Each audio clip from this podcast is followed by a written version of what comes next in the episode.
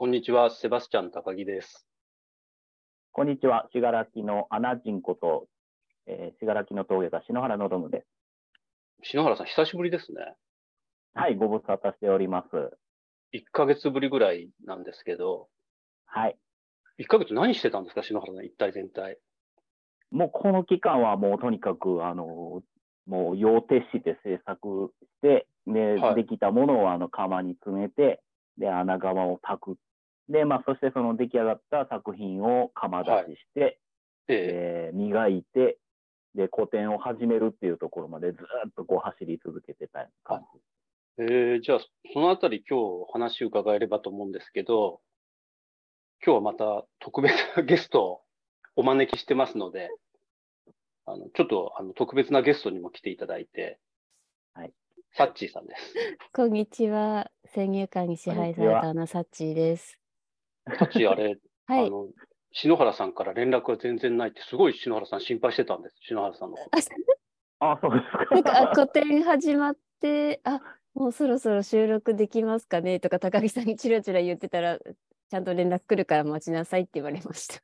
ああ、そうなんですか。すいません、気をつけていえいえいえいえ。あれでも、あのいや、穴窯に入るって言って去っていきましたよね、この間。あ、そうそうそうです、そうです。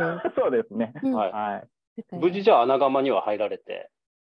そうですね。本当にあの、個展初日が終わるまで、で、信楽に帰ってくるまでっていうのはもうずーっと止まらずに、あの、もう週、もう没頭してやってたような感じだったので、で、個展初日を終えてようやくなんかこう、一区切りっていうのはやっぱありましたね。あれ、個展ってどこでやられたんですか？今、あの、あれなんですあの、愛媛県の松山市で、はいはいはいはい。はい。そうすると、この1ヶ月、さっきおっしゃってたように、まず整形してみたいなところからだった。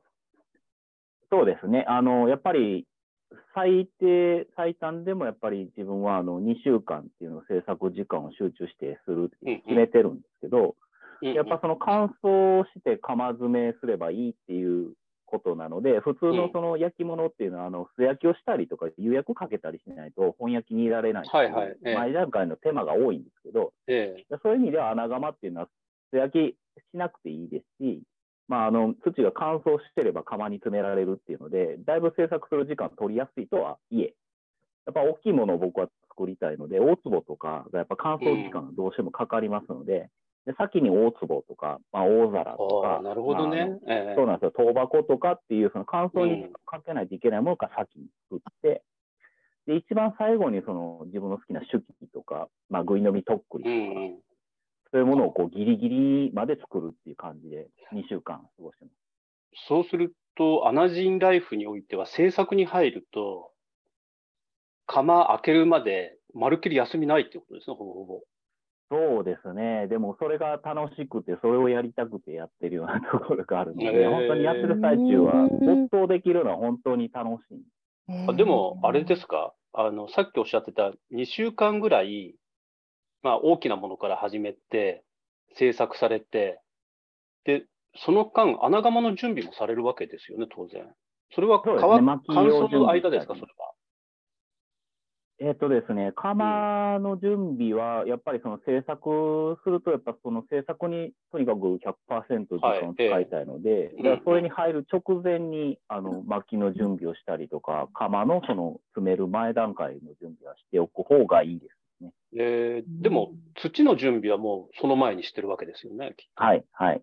もう土はもう年がら日がなずっとやってるんです。あのーへただ、ただ、信楽、あの、ね、今年なんかマイナス12度になったりとかはいはいはいええで、だから冬でもその、まあ、あの土を作るためにあの水鉢に吸わしたりとか、あのまあ、水に溶かしてこう、混ぜたりとかする作業するんですけど、次の日になったらもうガッチガチに凍ってたりとか、へえ。へーえ。で全部一からそうなるとやり直ししないといけないので、あやり直しになるんですね。凍るとダメですか？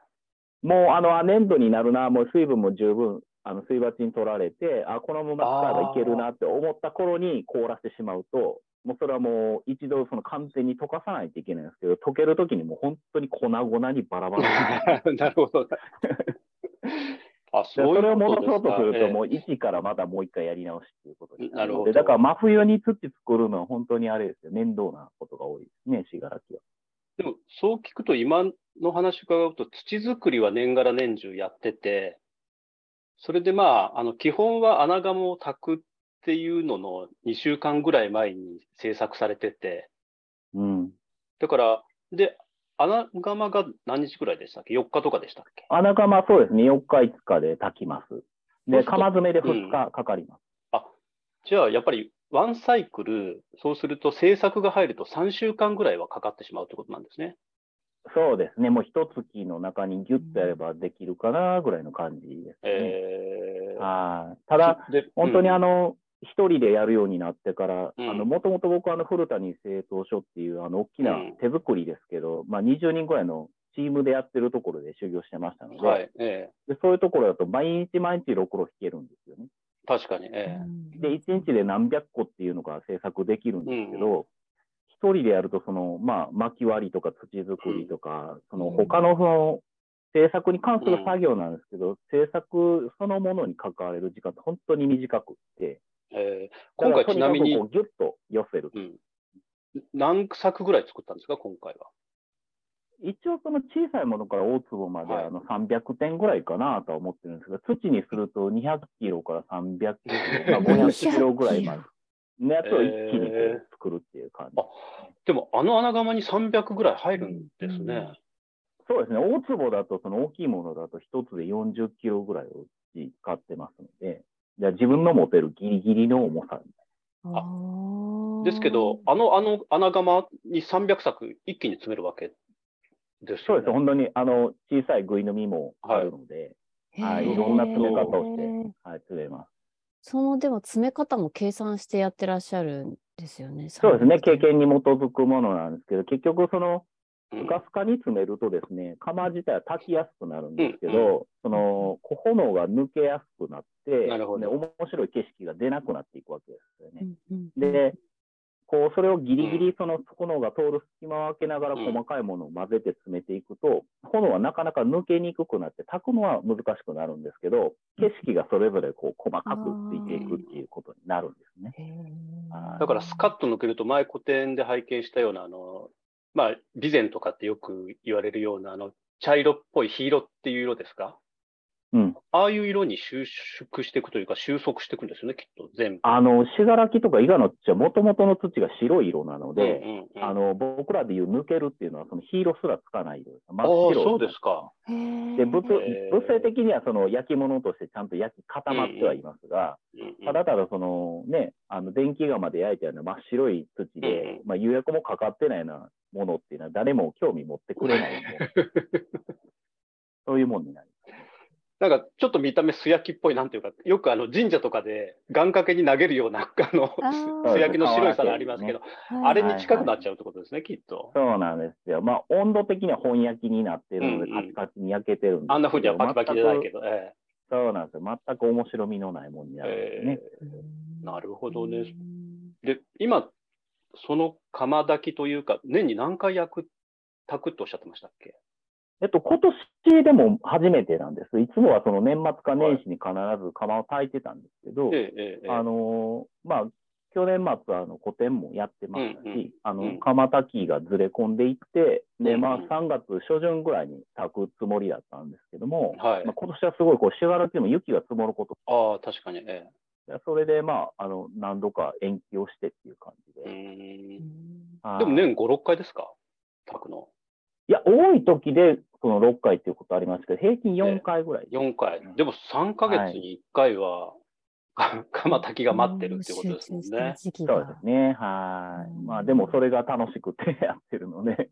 多分、あの、お聞きになってる皆さんは、他の2ヶ月はじゃあ何やってるんだっていうふうに確かに気になりますね。思っていらっしゃるかもしれないんですけど、あの、土作ったりとか、あれあうんうん今回って穴窯で炊くっていう時は、その時は基本は、あの、手びねりですか？ろくろも引くんですか？ろあの食器類はあのろくろで作ってます。で、はいろくろで作って、それも、あの、穴窯に入れてっていうような。そうですね。あはい。で、壺とかうん、その花入れとか、まあ、茶碗とかは手びねりっていう方法で作って。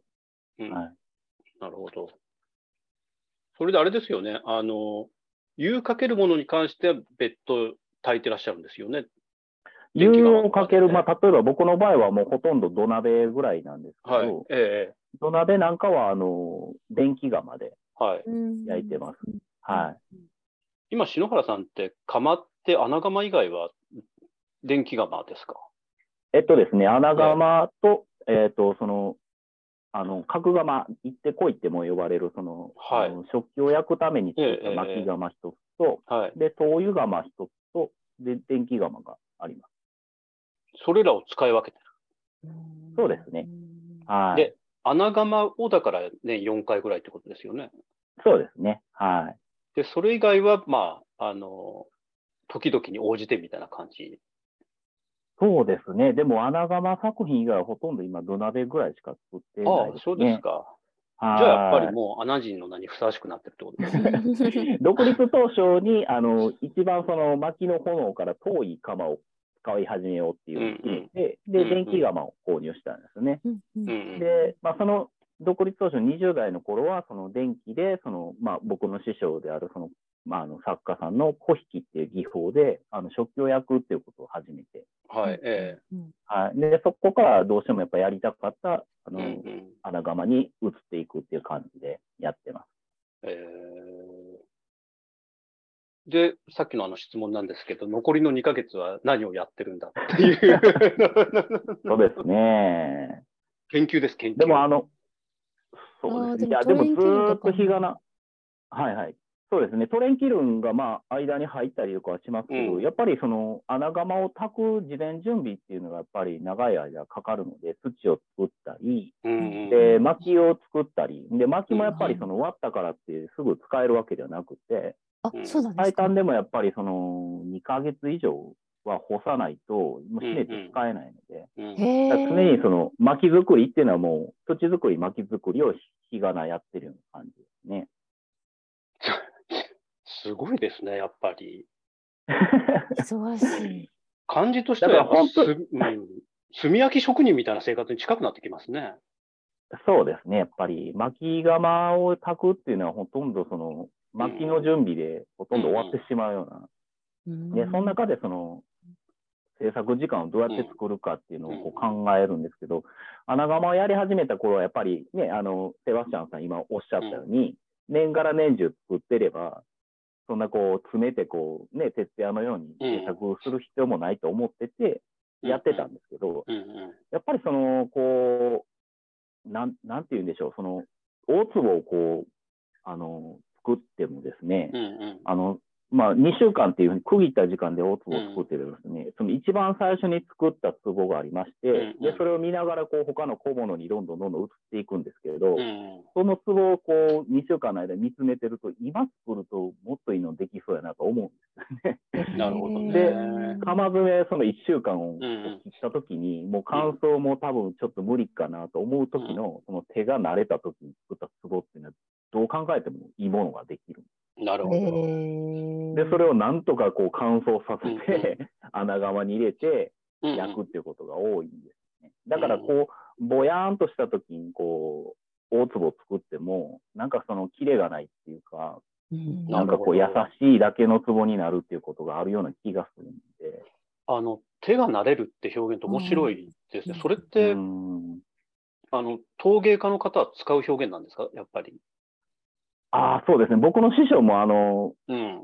僕が19歳であの弟子入りした時は40代になり、なったばっかりだったんですけど、はい、えその頃わしぐらいの年になってこう手が枯れてくるから何でも作れるようになれっていう、おっしゃってたんです手が。枯れてくる？枯れる。水分が抜ける手がらきの言い方みい。たいですね。手が枯れるっていう言い方。ああ、あれじゃないですこうやっぱ何でも作れる手が枯れないと、はい。なんていうか、頭のこん、頭でっかちになっちゃうんじゃああ。ない作為が入っちゃうっていうか。なるほど。タッチっぽくなっちゃうそうですよね。そうですね。めっちゃ考えて、なんか手をこうしたらとか動かすんじゃなくて。もうオートでマティック。も繊維されてる、うん、から、そういうの分かるんじゃないですかね。うんうんうん、手が枯れるとか手が慣れるってすごいいい。それとあと、あーもう一つで伺いたかったのって、はい。篠原さんって今、自分で巻き割って乾かして、はいで、はいおまけに土も作ってるじゃないですか。はい、はい。それって自分が作る作品ににどういうものを与えてるっていうふうに思います？あの、変な話ですけど、薪買ってきたりとか、ええあるいは土、粘土買ってくる方いっぱいいらっしゃるわけですよね、はい作東家の中でも。はい。でもやっぱり篠原さんってそれ自分でやろうってしてるのって、どこ、何があるっていうふうに思ってらっしゃいます？あの、もちろん僕もその薪を割木屋さんから買う場合もありますし、うん。土も、うん。あの、製土屋さんの製品を買ってくるっていうこともあるんです。ただ、でもどうしてもそこをこう避けてはいけないなと思ってるのは、あの、こうやってそのセバスチャンさんとお話しさせてもらうようになってから、その時期とか陶器の話をうん。こう、自分でもこう勉強し直して考えると、うんその時期っていうのはやっぱりその製品的にやっぱり緻密に詰めた結果、ああいうものが、まああの、うんうん。土を精錬していって、うん。で、収縮差を合わせて、その釉薬を作るっていうことがやって、で、やっぱりようやくできていくものなんですね。で、そこからすると全く僕は別の競技をやってるような、なるほど。土そのものをこう全然チェンジして、そのうん。違うことが面白いっていうのは、本当別競技をやってるような感じがするなと思う。んです。うん。で、そういうのをやってることを自覚するには、その製品との自分の好きな土との違いを知ってないといけないし、うんうんうん、で、割木屋さんから買ってくるその調整されたそのベストなその薪と、うんまあ、自然界にあるその、あの薪っていうのがどういうふうにこう、木ではなく薪になっていくのかっていう過程を知らないと、その幅がわからないと思う。ああ。そういう考えで自分はこれは大事な作業やな。まあ、制作するやっぱり一番重要な部分だなと思って。確かに焼き締めっていうものの特性を考えると、その薪の仕組みとか土の仕組みまで全部分かった上で、で、ある程度までこう計算して、で、計算外のところもそこに付け加えるっていう作業ですもんね。はい。はい。そうですね。なる。ほど。だからその素材を変えるっていうのはとんでもないことだと思うんですよ。通常のうん考え方でいくと。うん。でも、僕の場合はその素材そのものを変えるっていうことに意味を持たしてるっていううん。ことなので、うん。だから同じ陶芸っていうくくりの中でも、やっぱりその全く違う次元のその別競技をやってるっていうふうに自分では思ってる。なるほど。だから、面白さの違いっていうのを、なんかうん工業製品で見るのか、そのまあ味っていうその曖昧なその表現のもので見るのかっていう難しさもあるんですけど、うんうん。あの、自分はその、まあ皆さんがされてるその緻密なその一手を見つめていくような作業と、また別のその一手を見つめてやってる別競技のものだと思う。まあでもそれはすごく面白いですよね。あの、以前は、以前というか、陶芸っていう同じものの中の違う種類っていうふうに、あのよく私たちが言うのって、同じ陶芸で、なんとなく焼き方が違うとか、産地が違うみたいな見方で捉えてましたけど、それぞれやっていらっしゃることが、今、篠原さんおっしゃってるように、違う競技みたいな捉え方をすると、なんか陶芸って一括りじゃない何か違うものとして見えてくるようなはい。あの気がしますよね。あの、は時期と陶器の違いとかって、まあもちろんそれって、あの、技法とかの違いなので、あの、重要だと思うんですけど、あの、今ってそれよりもっと重要なことがあるような気がしていて、うんうん。多分、時期にしても陶芸、陶器にしても、あの、どうやっても作家性みたいなものが立たざるを得ないっていう時に、はいはいその作家の方が何をやってるかっていうのをきちんと認識して、その競技に臨むっていうのは、あのはい競技っていう言い方がどうかはちょっと置いといてなんですけど、まあはい、すごく面白い考えですよね。そうすると、あの、なんでそんな非効率的な薪の作り方しとんねんとか、あの土の作り方してるんっていうのに対する疑問が、それって、あの、多分今までの見方だと、ちょっとわざと原始的っぽいことをしてみたいな話になるあ、はいはいはい。イメージあります。ですけど、はい。で、そういうもので物語を、性を作るみたいな話だったと思うんですけど、あの、今、篠原さんの話を伺ってて、僕もちょっと考え方変えないといけないなと思ったのが、そうじゃないんだっていうのはすごく面白い話だなっていうふうに。はい。あの、やっぱりあの、うん。あれですね、漆チャンネルを僕聞かせていただはい。いて感じれることっていうことが多くて、まはい。あ、陶芸の世界にこう、くくってみても、そのうん全く整形をせずに絵だけ描かはる人もおられるわけです。はい、ええそうですよね。ええだから全くその形を作らない人を陶芸家と呼ぶのかどうなのかっていう話をされる方もいるんですけど、うんうん。僕はまあ素晴らしいものを作りたいっていう意味での陶芸っていうことではくくれると思。なるほどねで。それをその自分のやってるそのカテゴリーの違いで、その陶芸じゃないとか陶芸家じゃないっていうことが、どうしてもあの、こう違うんじゃないかなっていうふうに思うん。確かにそれ、ちょっとあれですよね。なんか、それは違うとか、あのやり方は違うみたいなものが、あの、だいぶ横行してるって言ったら変なんです。けれども。だから僕がやってるその巻き割りを自分でやるとか、土を作ってみるとかやってみるっていうのは、どこまでも自分の興味のためだし、自分が作りたい、こう、美しいもののための過程の一つでしかなくうんうんて、うん。だからみんながその巻き割るべきだとも思わないし、うんうんうん。あの、土を買ってくることを否定するなんてことも全くないですね。あの、すごくそれが面白いですよね。その薪を割る必要はないけど、薪を、じゃあなんで薪を買うんだ？うん。なんで薪を自分で作るんだ？うん。なんで土を買うんだ？なんで土自分で作るんだろう？違いっていうのはきちんとあの自覚した上でのその制作物って出てくるものってやっぱり違うような気がしますね。で、僕は本当にあの、そのね、普通でしたらその美しいものを作るためのそのレギュレーションをこう変えるっていうのはなかなか難しいところをもう大胆にここの層のこの粘土層のこの土をこうそのままガバチョっと焼いてみるとか、なるほど。一番こうんうん。うやりたいところがやれるっていうか、うんうんそこを面白くあの感じれるっていうのは幸せだなと思いますね。で、薪もやっぱりうん。その燃料としての性質としてはその、まあようんく言われるその赤松油が含んでて、うん効率がいい薪だからいいっていう話なんですけど、本当にそうかなっていうふうなことを思うのは、やっぱりその信楽に住んでて、まあ山を直接こう見れる立場にいて、うんで、赤松ばかりを選んで焼くっていうことが、あのやってるんだろうかっていうふうに思いますし、で、そう思ったからには自分ではな実験してみようとか、試してみようってことを直接できることが面白い。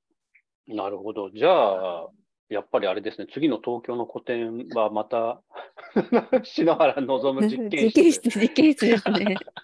で、薪と土と火と釜とみたいな、いろんなものが入ってきて、でも、やっぱりあの、あれですね、あの、あれ、どう忘れちゃった。湯かけない、なんだ、なんだっけ、出てこれ。焼け締めですか？そうそうそうそうそう、はいはいすいません、ちょっと薬でボケちゃってて。焼き締め、もう、あの、焼き締めだけでやっていきたいですね。その、やっぱりその薪割ったりとか、うん。ね、あの土が凍ってしまうような、そうんうんの、信楽の自然環境とか、あの、やっぱり眠たくても作ることの方が楽しいとかいう、その、自分の、こう、この体一つの身体性っていうのが、うんこう、穴窯をこう、焼くっていうことに全部注げるっていうことながね。面白くってしょうがない。うんうん、いや、でもすごくそれ面白い。本当面白いですね。今まではそれだから、僕はやっぱりシンプルにそういうことの仕組みが分かってなかったから、あの物語にしか結びつけられてなかったんですけど、そうじゃなくて実際の作品のこういうところに現れるって、前回、去年のあの東京の個展の時に、すごく面白かったんですよね。その酸化と還元の違いとか、土による違いっていうのをテーマ別に出す。あるいは、えーっと、これは工芸なのか、アートなのかっていうのに迫るであるとか、うんあのそれをもうちょっと今度はさらに突き詰めて、はい。あの、やれると、も結構新しい、陶芸としては新しい、あの、ジャンルの見せ方になるんじゃないかなっていうふうに。こう何気なくそのセバスチャええ。ンさんがお話しされてるその一人でソロキャンプに行くっていうはいはい。ことも、ええ。そこも意味をこう考えてみたりとか、その準事前の準備を考えていったりとか、なぜその道具を選ぶのかっていう行為っていうのは、僕が穴窯焼くとこにも通じるものがあるなっていう思う。いや、でも僕、穴窯、穴窯焼くんだったらソロキャンプだってしないですよ。でソロキャンプだっ。てね、人から見るとわわざわざなぜ不便なところに行くんですかあっていうあ、話になりますからね。そう、確かにあれ、確かに。あの、ロマンチックとか男のロマンじゃないような気がしますね。そう思いますね。あの、いろんなものを試しに行ってるような気がしますね。僕はそのキャンへプ、ーそうですよね。身体性っていうのがすごいこう感じられるからやってはるのかなと思うん。あと、あの、心の問題も含めてですよね。うん、ああ、そうですよね。ああと、スマホから離れられるとか、まあ、そういうシンプルなこともですけど、そうまさに現代ですね。なるほど。本当に。いや。僕がその穴窯を焼きながら、その温度をこう見ながら、炎が回転してく様を見ながら、うん壺がこう灰が溶けていく様子を見ながらっていうところに、こう、駆け引きも嘘も虚栄も何もない。うんなるほどね。本当になんかこう、一回穴窯を炊くとスカッとするんです。へーで、そこに出てきたもんについて、はいで僕はもう全くそのシンプルに面白いか面白くないかしかないんですよね。でなるほどこれは面白いから人に見てもらいたいっていうふうになれるので、だからそこがやっぱり自分の中では、その陶芸の中ではかなりちょっと身体性そのものみたいなところがあって、そこが自分は面白いと思ってるところ。なるほどね。ただ、あの、篠原さん、大きな問題って、はい年齢の問題ってありません？穴窯って。あるんでしょうね。きっと。ずっと、これ体相当鍛えてないと続けられないですよね。ああ、う。そうですね。あの、娘にあの、僕が穴窯炊いてる様子を1時間ぐらい見られてたんですけど、うんうんその様子に何が大変って、その、座ったり立ったりよくそれだけして足痛くない。暑いとかそういうことじゃなかったですね。あと、だからそ巻き割るのも大変だ。でもあれか、昔の炭焼きの職人とか考えたら相当なおじいさんでも巻き割ってますもんね。うーん。あの、薪を割るっていうことはですね、うん。ぎ逆に、その、まあ、あの土を買うこともそうですけど、うん。薪を割って分かることっていうのは、その節とかがあるじゃないですか。うんうんうん。であの、大体その割り木で売られてる、あの、松っていうのは、こう、根元から2段目ぐらいのところ巻き、割り木にしてるんです。はい。でそれはなんでかっていうと、その、まあ、根元の方がその柱とか、まあ、建材に使われる要素が多いっていうのもありますけど、うんうん。あの根元に近づくほどその節がものすごい大きくなる。そうなんですね。で、大きな節があると割りにくいですし、で、その、まあ、底にするときも束にならない。うんうん。はいはい。あだけど自分で割ってると、そうなん自分で割ってると、その大きな節の部分には油がたくさん含まれてあるとわかりますし、ええで、ここぞっていう時にそういうこう、節の部分をこう突っ込んで、うわーっと燃えるのを感じられたりとかするので、うん。だからそれは自分で割ることの意味です。そうですね。そううんなるほどね。いや、それ面白いですね。あの、なんでそんなに巻き割ってんのだろうって、ずっと篠原さんの、あの、インスタインスタ見て思ってた これバズるために巻き割ってんじゃないか疑惑まで 持ってたんですけど。いや、次回あの、セバスチャンさん来られた時、ぜひあうん。の、巻き割り体験をしていたいだや、ぜひぜひ巻き割りたい。一年にやっぱり。そのその様子をあうん。の、動画に上げたらあのバズると。いやいやいやいや、多分、なんだこいつはみたいな、なっちゃいますよ。だって、巻き割るの難しいんです、もう。あの、サッチーさんみたいな細い方がスパーンって割られたあらあ、でも意外となんか、サッチーほら、あの、弓やってたから、弓？あ、そうか。あ、弓道ですか？うん、僕意ね、はいはい。頭でっかちだから、はい手枯れてないからダメだった。手が、でも手、もう湿ってますもん、ウエットウエット。だから、わーみたいな、斧がスポーンみたいな感じで、あーみたいなのを披露する羽目になると思いますけど、まあまあ、それもいいでしょう。あそうですね。ぜひ、信楽行きたいな。はい。もうたくさんあの、丸太用意して本当ですか？今度は穴窯じゃなくて。今度巻き割りがそうそう。で、巻きの方がバズるから。あ、でも、そうやってこう、ね、あの、もちろん、あの、僕、機械も使うんですよ。機械も使いながら巻き割りはするんですけども、うんそうやってこう、一生懸命、あの、割り機を作ってですね、うん。で、それをこう、あの、穴窯でいっぺんに炊いてしまうわけですけど、んあ、の、妻からその様子を見て、あの、もったいないと思わないのって言われた確かに、いやいや、このために一生懸命作ってるの。いや、でも、あの、穴窯、一回の穴窯であれだけの薪消費するっていうことは、うん一年中必要な炭作るのに、どんだけ薪の消費量あったかっていうことですよね。うん炭作りを考えると本当に、うん。うんもっと大変ですよね。うんうんうんいや、本当にすごい。でも一大産業だったなっていうのも最近、あの、よくわかり始めました。うん。そうですよね。うん。じゃあまあ、今回はね、久しぶりですから、もう30分近くでしょ、はい、ちょうど30分ぐらいです。これぐらいにして、ありがとうございます。次回のテーマをまた決めないといけないんですけど、まあ、あの、東京での個展に向けて、いろんなことをまた話していけばいけいいかなというふうに思いますので、ありがとうございます。篠原さん、今日もありがとうございました。ありがとうございました。ありがとうございました。